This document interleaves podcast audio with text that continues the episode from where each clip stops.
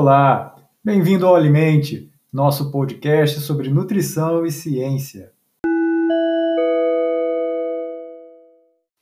Olá, seja bem-vindo a mais um podcast do Alimente, Nutrição e Ciência. No nosso bate-papo de hoje, nós vamos falar sobre os compostos bioativos e a sua relação com a imunidade. E aí, tá pronto para ouvir?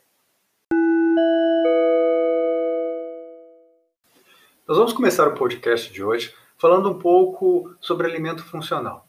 Nós chamamos de alimento funcional todo alimento ou ingrediente que, além das funções nutricionais básicas, quando consumido como parte de uma dieta usual, produz efeitos metabólicos ou fisiológicos, ou efeitos benéficos à saúde. Esse alimento ele deve ser seguro e não pode ter supervisão médica. Além disso, os alimentos funcionais reduzem os riscos de doenças e promovem uma ótima saúde. Estes alimentos são compostos de substâncias bioativas, nutrientes e outros compostos. Os principais benefícios dos alimentos funcionais são: previnem doenças crônicas, diminuem o quadro inflamatório, atuam no organismo como antioxidantes, promovem o reparo do DNA, previnem câncer, ajudam a regular a microbiota, melhoram a atividade mitocondrial, atuam no aumento da densidade óssea, previnem o envelhecimento precoce, regulam a atividade endócrina e controlam o apetite.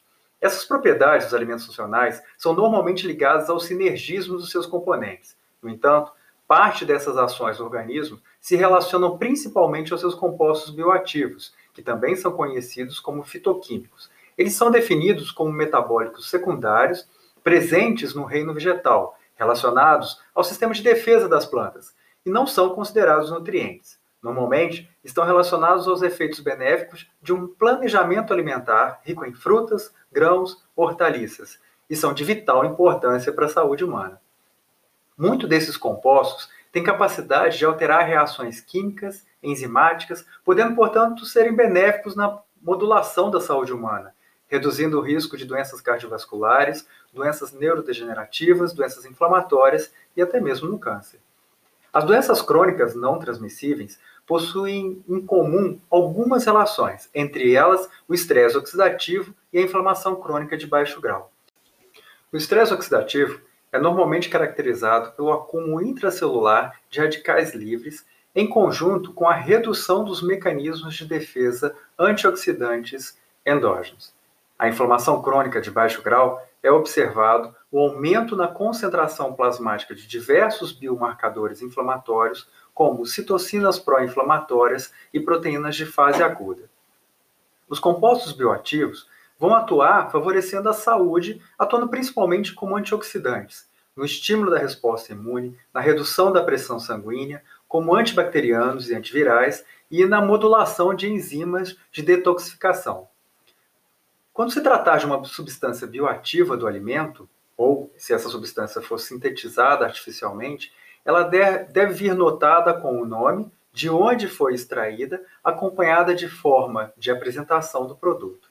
São considerados pela Anvisa como alimentos com propriedades funcionais os alimentos de origem vegetal ou animal que apresentem naturalmente em sua composição probióticos, carotenoides, fitoesteróis, flavonoides, fosfolipídios, organosulfurados e polifenóis.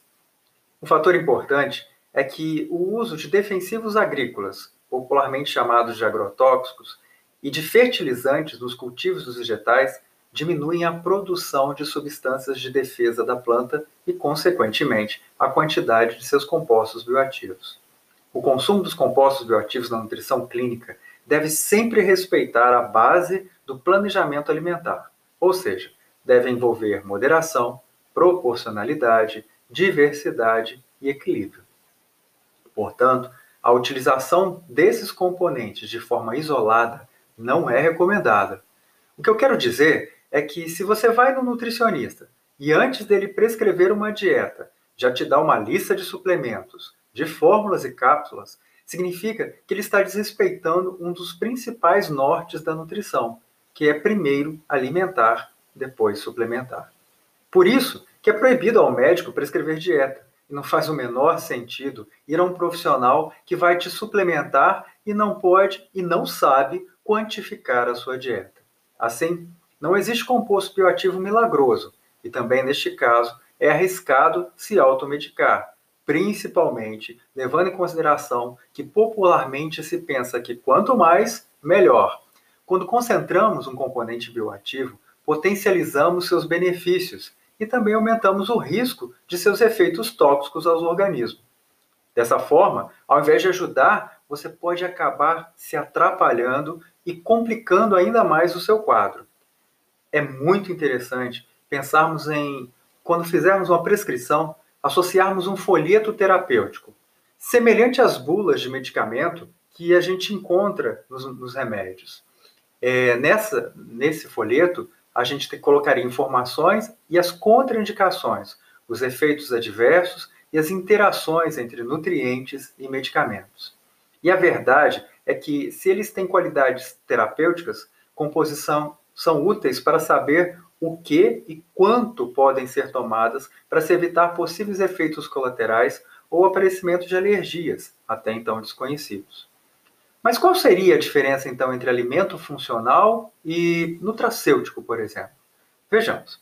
Como definimos anteriormente, alimento funcional é um alimento que, além de nutrir, possui compostos biológicos que podem auxiliar ao processo de saúde ao serem consumidos atuando como promotores da saúde, ou agindo na prevenção tanto primária quanto secundária. Em alguns casos, auxiliando o tratamento de algumas doenças ou distúrbios nutricionais. Já os nutracêuticos seriam, por exemplo, as vitaminas antioxidantes, as isoflavonas da soja, presentes em forma de comprimido, enquanto que um produto alimentar funcional seria uma forma, um formato habitual, leite, pão e cereais, ao qual foi adicionado um ingrediente, por exemplo, as isoflavonas acima citadas. Ou, além do ingrediente, pode ser uma composição alterada, como acontece, por exemplo, no leite de caixinha. É importante perceber que, em se tratando de nutrição, a escolha primordial é pelo alimento, sendo que fármacos podem ser utilizados como coadjuvantes do tratamento, tendo em vista que a complexa rede de interações entre medicamentos, nutrientes e as interferências do ambiente, dos polimorfismos, da nutrigenômica e da epigenética existe e é grande, e principalmente é desconhecida. Mais do que isso, é primordial que o ouvinte entenda que a visão macrosistêmica dos processos biológicos e bioquímicos ainda é complexa e ofuscada pelo entendimento do genoma e do metabolismo humano. Neste sentido, seria importante entender alguns conceitos básicos de network, hubs e redes de interação. Mas esse assunto fica para um outro momento. Afinal de contas, nós estamos falando de compostos bioativos então vamos voltar a eles. Existem muitos compostos bioativos e seria impossível fazer um podcast falando de todos eles. Como neste contexto da pandemia, as pessoas têm buscado informação que possa ser utilizada de forma mais prática. Então vamos falar um pouco sobre compostos bioativos e o sistema imunológico. Existem fortes evidências de que o risco de adoecer e ter infecções, principalmente as respiratórias, normalmente causadas por vírus que não respondem a antibióticos, pode ser piorado pelo baixo consumo de calorias e carboidratos que comprometem o funcionamento do sistema imune. Somado a altos níveis de hormônios relacionados ao estresse metabólico, que hoje é comum estar estressado, né, estar angustiado. Esses hormônios, entre eles o cortisol, epinefrina e adrenalina, e as citocinas inflamatórias, entre elas principalmente a 6 e a 10, se relacionam a uma piora do quadro de imunidade dos indivíduos. Para auxiliar o sistema imunológico no seu funcionamento, é recomendado manter uma nutrição adequada em consumo de energia, de proteínas, né, já que o baixo consumo de proteínas vai afetar as células T e, e, além disso, afetar a quantidade de vitaminas e minerais essenciais, principalmente ferro, zinco, vitamina B6 e B12, que em níveis baixos podem influenciar um funcionamento inadequado do sistema imunológico. Por outro lado, algumas vitaminas são essenciais para o funcionamento adequado do sistema imunológico, entre elas a vitamina A e a vitamina E, o ácido fólico, a B6, a B12, a vitamina C, além disso, minerais como zinco, ferro, magnésio, selênio e cobre. Lembrando que o ferro e o zinco parecem ter um requerimento maior evidenciado pela maior perda na urina. No entanto, o excesso de suplemento destes dois minerais também pode ser prejudicial à resposta imunológica. A utilização de suplementos a níveis de requerimentos para ser eficiente né, é bem melhor do que você é, extrapolar essas quantidades. Também é interessante monitorar por meio de exames bioquímicos os níveis séricos de ferritina, hemoglobina e os níveis do zinco. Zinco nos eritrócitos, ok? Vamos abordar então três dos principais princípios bioativos relacionados a alimentos funcionais e seus compostos é, bioativos. E eles vão então possuir um efeito sobre o sistema imunológico. Primeiro, vamos falar do gingerol. O gengibre apresenta mais de 50 tipos de antioxidantes e é uma alternativa para o uso de anti-inflamatórios não esteroidais. O gingerol bloqueia a ação enzimática da ciclooxigenase 1, da COX-1, e da ciclooxigenase 2, a COX-2, que são responsáveis pelas prostaglandinas indutoras da inflamação.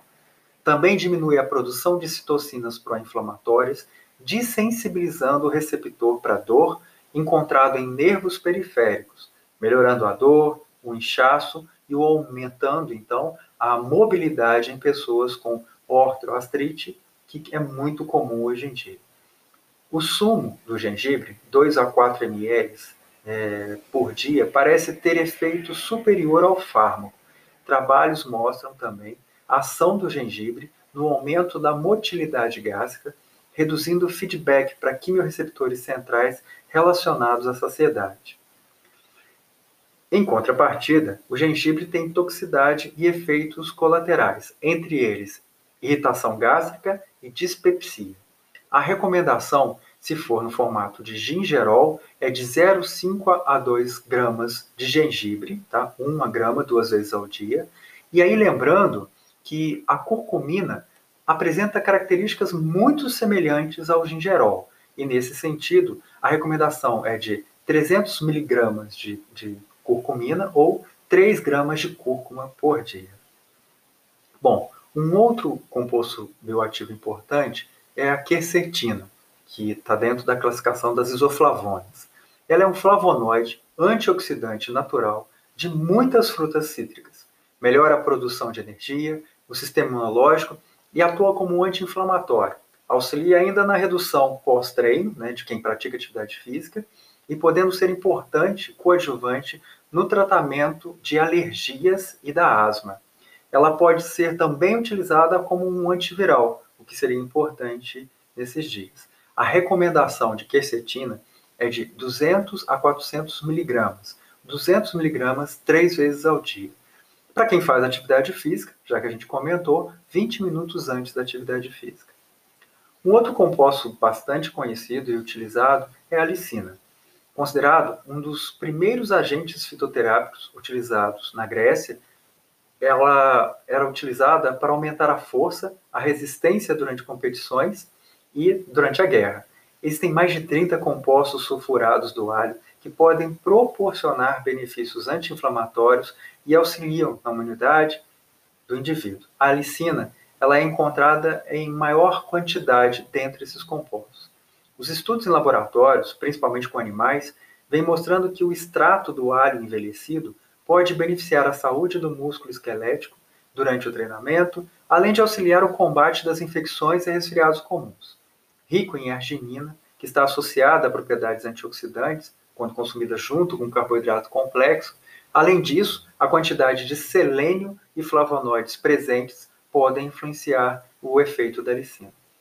O aumento de, da atividade de várias enzimas de detoxificação, incluindo NADPH, quinona oxorredutase e a glutationa S-transferase, a GST, é comprovado como um dos benefícios do uso da licina.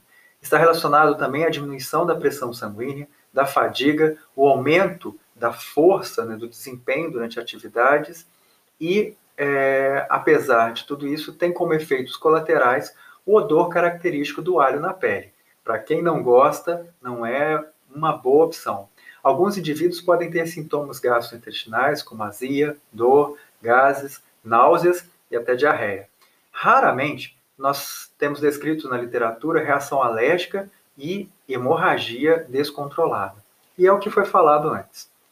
Mesmo sendo um alimento natural, mesmo sendo um composto bioativo, ele pode ter efeitos colaterais importantes, por isso não se automedique. Pode ocorrer também inibição da atividade da CYP2E1, sistema do citocromo P4505, em 39% com o uso de óleo de alho. Contraindicado para pacientes com uso de retrovirais, e isso é muito importante. Pacientes que convivem com HIV não podem tomar cápsula diária. Essas cápsulas vão interferir na ação dos retrovirais. O que, que a gente recomenda? Um dente de alho picado por dia. Se você vai tomar isso na forma de chá, você pode macerar isso e colocar água quente. Nunca ferva o alho. Se você ferver, você vai perder os princípios ativos da licina. Ou, para quem quiser, o extrato padronizado, de 600 a 1.200 mg por dia, dividido em três doses. 80 mg de alicin diminuem marcadores inflamatórios, isso já é comprovado atualmente. Bem, vocês sabem que existem muitos outros compostos bioativos e que a gente poderia falar sobre horas por eles. Mas aqui já ficaram três dicas bastante importantes. E olha que essas dicas são preciosas. Os dados que a gente deu aqui são difíceis de ser encontrados. A gente recomenda que você use com sabedoria e que se você não for nutricionista, não faça uso dessas orientações. Esse podcast é destinado principalmente a orientar a saúde das pessoas. Não se automedique. E nesse sentido, apesar da gente divulgar a informação, nós não nos responsabilizamos pelo uso indevido dessa informação, já que o importante é informar e você procurar alguém é, que tenha competência técnica para fazer essa, essa prescrição para você. Informação não tem preço e ela está disponível em qualquer lugar se você buscar. O importante não é a informação em si, mas saber como usá-la para que você possa ter cada vez mais saúde. Alimente, nutrição e ciência, traduzindo e divulgando a ciência para a sociedade. Alimente essa ideia.